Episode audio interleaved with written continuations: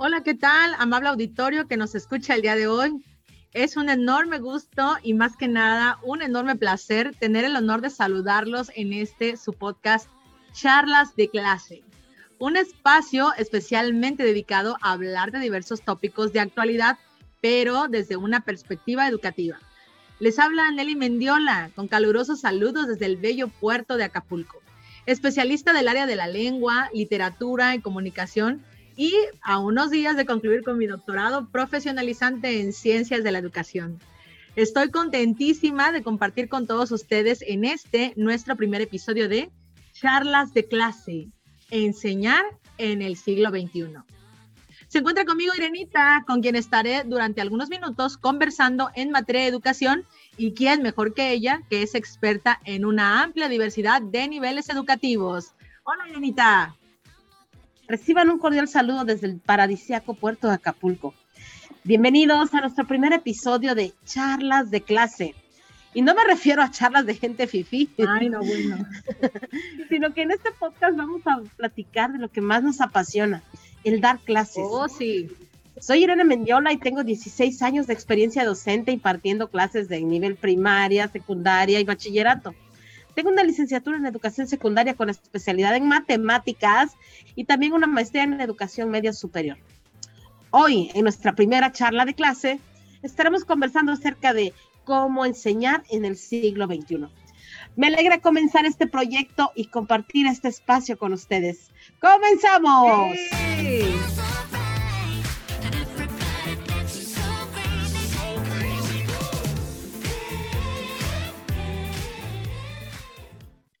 Bueno, bueno. Para empezar, es importante mencionar que hablar de todo un siglo implica mucho tiempo e información. Si sabemos que el siglo XXI inició en el año 2000, vamos a irnos unas décadas atrás, un poquito nada más. Las últimas dos o tres décadas del siglo XX, remontándonos específicamente a la aparición del Internet y a lo revolucionario que ha sido este invento en materia global, pero específicamente hoy en día hablando de Educación. Sabemos que el Internet no es solamente una poderosa herramienta para la comunicación.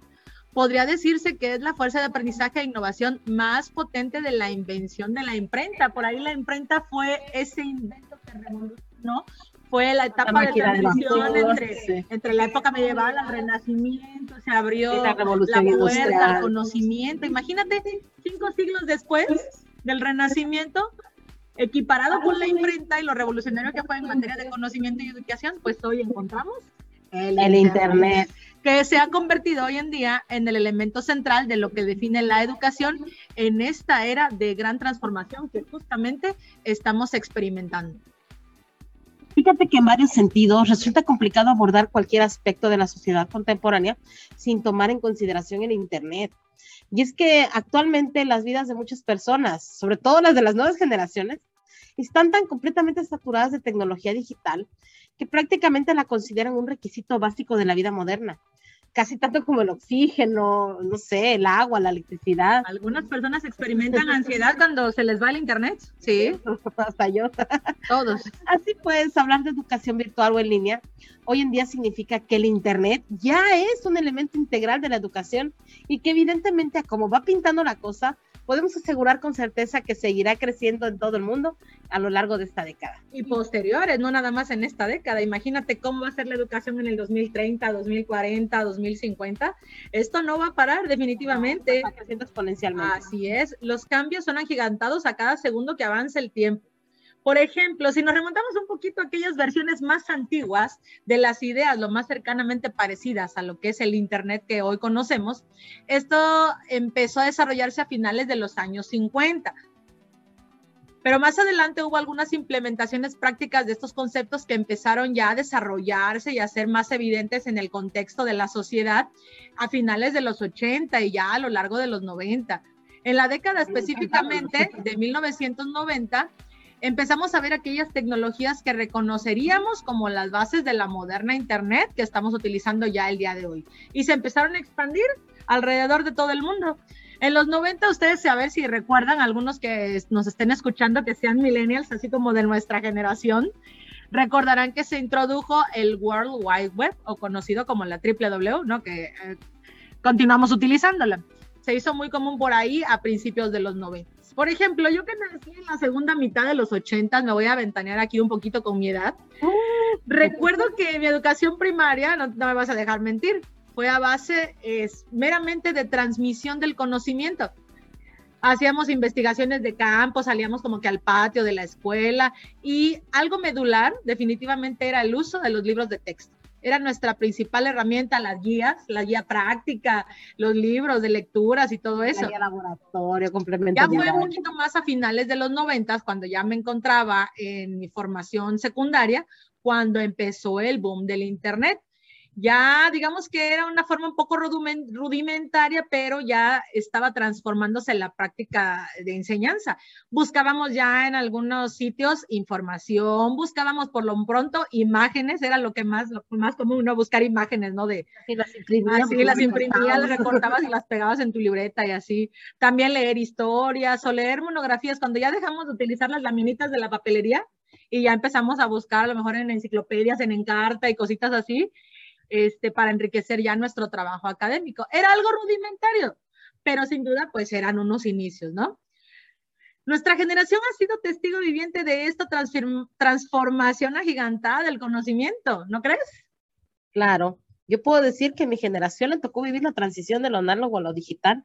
De hecho, fíjate que recuerdo ya haber estado en la prepa a finales de los 90, cuando mis papás junto con mi abuela nos compraron nuestro primer equipo de cómputo con internet. Eh, de ese que se conectaba a la línea telefónica. Fue donde comenzamos a hacer investigaciones de Internet para nuestras tareas, para nuestras tareas escolares. Obviamente, pues no había ni YouTube ni G Suite, pero estaban los buscadores, los que recuerdo eran de Star Media, Terra, Yahoo. De hecho, viéndolo desde esa perspectiva, caigo ahora en la cuenta de que el Internet y la educación tienen varias cosas en común siendo una de ellas que tanto el Internet como la educación tienen por objeto el intercambio de información, la comunicación y la creación del conocimiento, que básicamente es lo que nosotros, a todos los profesores, o lo que todos los profesores queremos lograr con nuestros alumnos. Con eso último que mencionas, yo no puedo concebir mi práctica docente sin herramientas digitales y sin Internet. No digo que no puedo dar una charla magistral si fuera necesario. Obviamente cuando hay, hay momentos donde la electricidad llega a fallar y no hay internet, un maestro debe tener la capacidad de poder sacar adelante una clase. Sin embargo, una charla magistral, su preparación previa, pues está basada también en el uso de herramientas digitales, la investigación, la preparación de tu presentación, Así es, así es. La base de este primer episodio recae en una interrogante que resuena con mucho eco. Es una pregunta que continuamente ha sido tema de debate con mis compañeros doctorandos en nuestras últimas sesiones virtuales. ¿Es necesario dinamitar el sistema educativo? Debemos hablar de una nueva educación, una que combine las bondades de un sistema que en su momento funcionó con los conocimientos nuevos que la ciencia nos presenta para llegar a los alumnos de este siglo.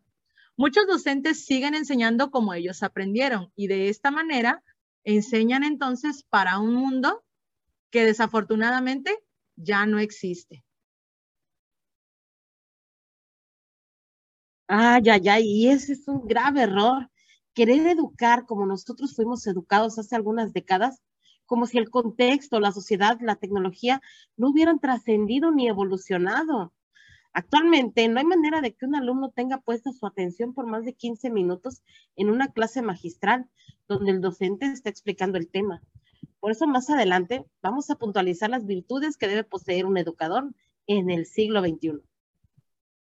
Todos venimos formateados para ser seres curiosos y activos tenemos una especie de interruptor que ya viene por default encendido de fábrica. Pensemos en un niño que abre cajones, da vueltas, se cae, se ríe, se vuelve a levantar. Eso se supone que es lo más natural. Pero cuando nuestros alumnos dejan de ser personas curiosas y activas y ya no están ni emocional ni cognitivamente involucradas, tenemos que preguntarnos qué sucede. ¿Qué fue lo que ocurrió que ese interruptor se apagó? ¿Será posible pensar tal vez que sea la misma escuela la que apaga el interruptor? Bueno, bueno, la escuela per se, no. Hay un montón de factores que pudieran estar ocasionando eso, como tú dices, que se apague el interruptor. el sistema, los centros educativos, la familia, la comunidad, la tecnología, los profesionales de la educación, etcétera. Nosotros. Desde ese punto, desde este punto, el maestro tiene una labor titánica para lograr que el alumno disfrute de su aprendizaje, donde involucre sus cinco sentidos, desate su curiosidad, impulse la expresión de sus opiniones mediante el desarrollo del pensamiento crítico y, claro, respete las de los demás. Pero ese es, una, es un largo camino que se tiene que recorrer. Los sistemas educativos nacionales, estos que estamos, que hemos desarrollado a lo largo de estas décadas, tuvieron su origen en la época de la revolución industrial. Ve qué tan en desuso podrían estar. Esto con el claro objetivo de formar mano de obra para el trabajo. Esa intención primaria, lamentablemente, todavía sigue vigente y a contramano de los cambios del mundo actual. Lo podemos ver específicamente en la educación media superior, con el enfoque por competencias de la penúltima reforma educativa en México. Cuando la enseñanza está basada en el docente, el alumno muchas veces no solo pierde la iniciativa por aprender, sino que además lo disfruta menos y aprende menos. Para que los alumnos aprendan, necesitamos generar estrategias de aprendizaje activo. Esto comienza a desarrollar su curiosidad. Es decir, generando oportunidades en donde los alumnos puedan hacer preguntas, buscar soluciones. Está claro que el aula tradicional y las clases expositivas fueron pensadas para un mundo que ya no existe, como dije hace rato. Está claro que nuestros alumnos de hoy, del 2021, con tantos estímulos a su alrededor, no pueden limitarse a aprender solo mirando y escuchando hablar a un docente. He ahí el desacierto del programa Aprende en Casa. Por lo menos las veces que yo lo he visto, solo había una persona hablando por un tiempo estimado a como de 20 a 30 minutos me imaginaba yo al pobre alumno tratando de poner atención a eso, mientras escucha la música del vecino, la licuadora en la cocina, el hermanito, etcétera. No, no, no, no, no. Ese tipo de enseñanza ya caducó.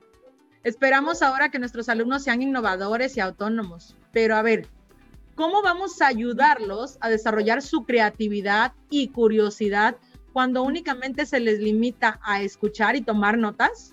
Hay algunos que hacen sus notas muy bonitas y les gusta, pero no nada más se trata de eso. Entonces, ¿cómo hacemos para motivarlos cuando nuestros alumnos ya no le encuentran sentido a la educación que están recibiendo? Como profesora de adolescentes en la asignatura de matemáticas, desde la primera vez que un alumno me preguntó, ¿y para qué me va a servir en la vida saberme el trinomio cuadrado perfecto, Miss? Desde ahí comprendí que los chicos deben encontrarle algún sentido a lo que estaban aprendiendo. Por eso les digo, que por qué tienes que aprender el trinomio cuadrado perfecto, pues por lo mismo que aprendes a clasificar las palabras en agudas, graves y esdrújulas, por lo mismo que te aprendes las partes de la célula, las capitales de los países, aunque nunca vayas a ir, porque es importante aprender cosas, ya que solamente aprendiendo cosas que no vas a utilizar después, entiendes cosas que realmente te van a gustar. Por eso es tan importante adquirir el gusto por aprender, para alimentar cada vez más tu acervo cultural.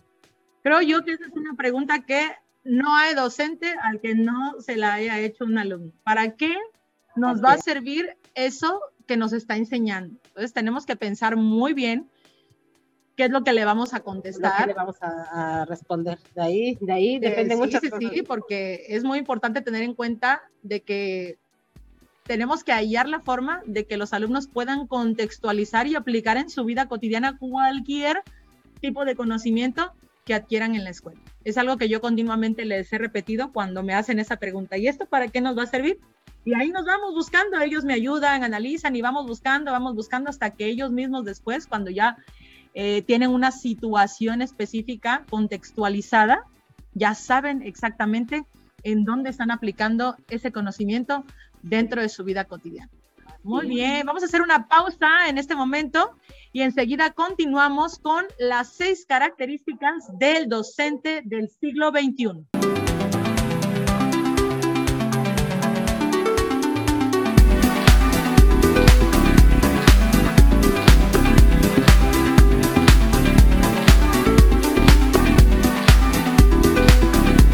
Y bien, ya estamos de vuelta, vamos ya con la segunda etapa, nuestro segundo segmento de este episodio.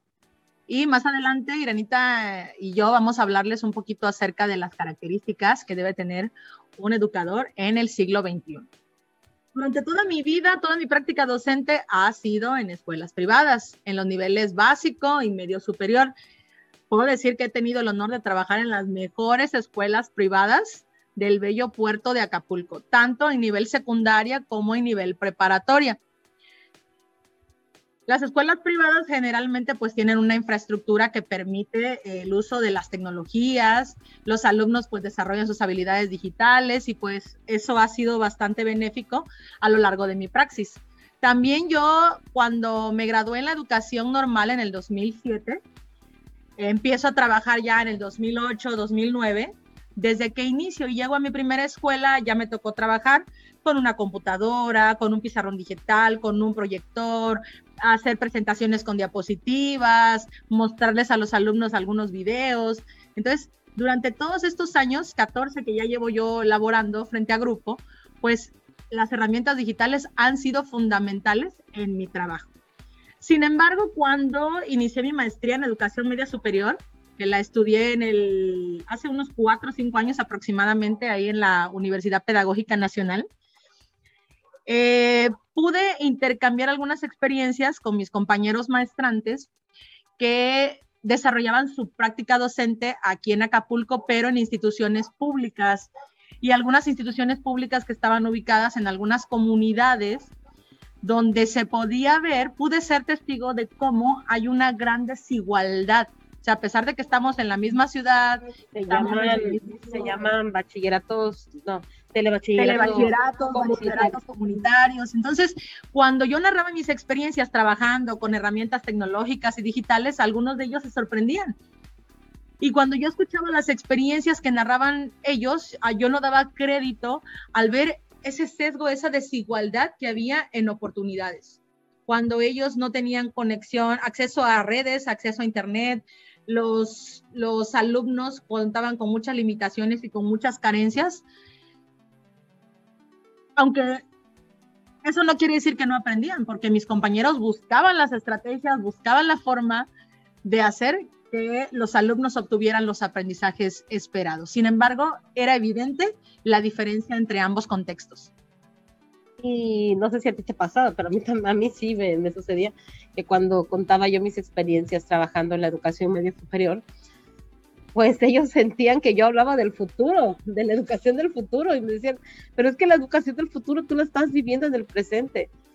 Eh, pues lamentablemente eso era eh, gracias a que eh, yo estaba trabajando en una escuela particular con todo, con toda esa tecnología sobre todo con, programas de innovación tecnológica educativa. Y sí había muchas discrepancias entre, entre la forma de trabajar. Éramos todos maestros de, educación media superior, pero unos trabajábamos de una forma, otros de otra. Y pues el compartir esas experiencias de alguna manera enriquecía, enriquecía nuestra práctica docente. Definitivamente. Bueno, pues es momento de presentar las seis principales características del educador en el siglo XXI. Y como número uno, tenemos que el educador en el siglo XXI debe ser capaz de adaptarse a los nuevos tiempos. Definitivo. Ay, qué tiempos estamos viviendo. Cambio de entornos de aprendizaje. Pasamos de entornos presenciales a, entornos virtuales. Y ahorita la modalidad híbrida, ¿no? Es una gran transformación que ha sufrido la, educación definitivamente derivado de la pandemia desde el año 2019, todo el año 2020, ya desarrollamos toda esta, esta modalidad en el año 2021 y se viene, se va a continuar, esto ya no hay forma de detenerlo. Y entonces es muy importante la adaptación. El maestro debe de poder adaptarse. Es ya un principio darwiniano. Adaptarse o morir. La especie que no se adapta es especie que va a morir. Entonces, el maestro que no se adapte y no tenga conocimiento nuevo, maneje herramientas nuevas, no va a poder trabajar en estas nuevas modalidades. Exactamente. Bien, segunda característica, El docente del siglo XXI debe ser capaz de crear una comunidad de aprendizaje. ¿Qué es una comunidad de aprendizaje, Irenita? Claro, pues donde están involucrados autoridades escolares, profesores, alumnos, padres de familia, pero sobre todo donde predomine la inclusión, la igualdad y sobre todo el diálogo.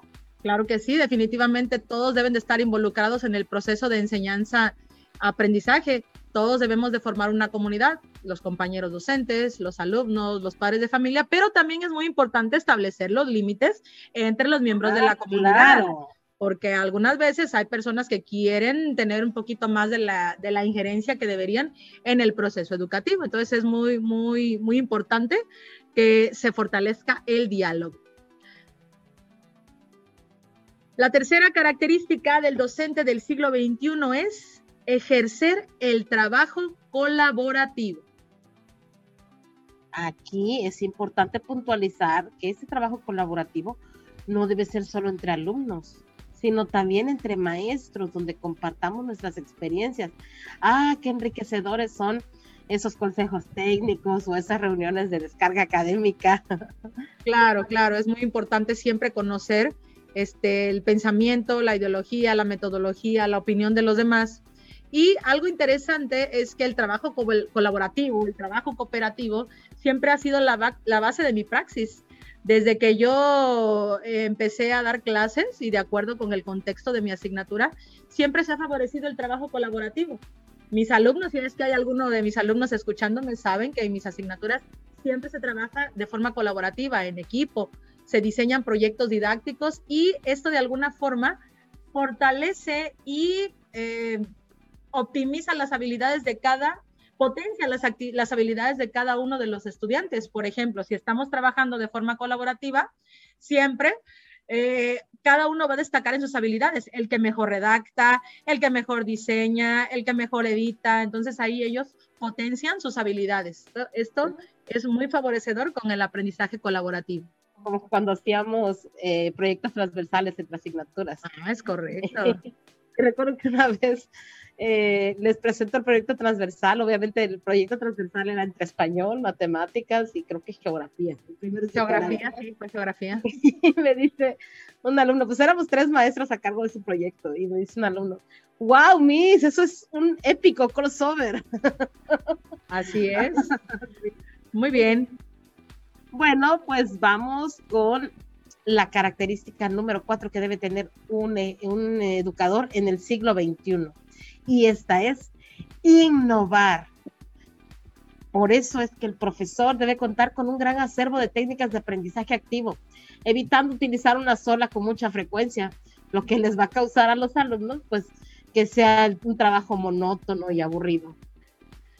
Claro, y, lo, y algo importante también que es, es este, fundamental tomar en cuenta son las recomendaciones de nuestros alumnos, sobre todo porque ellos, que son los nativos digitales, ah, sí, tienen un montón de hacks. un montón de experiencia. Entonces, eh, recuerdo hace, hace unos cuatro o cinco años cuando yo llego así muy contenta a mi clase con mi PowerPoint y mis alumnos me dicen, Miss, ¿por qué no usa Canva?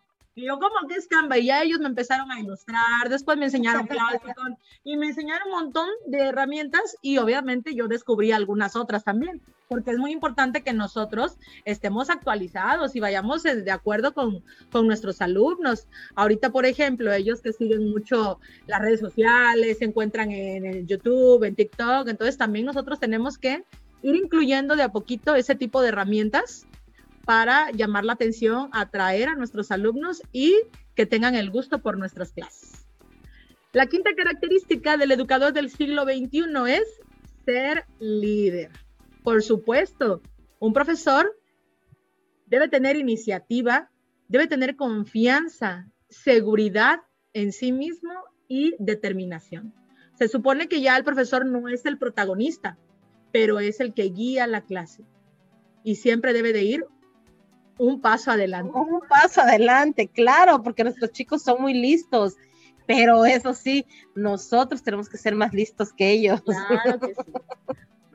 El número seis, la última característica y no menos, no menos importante, la última característica que, que debe tener un educador en el siglo XXI.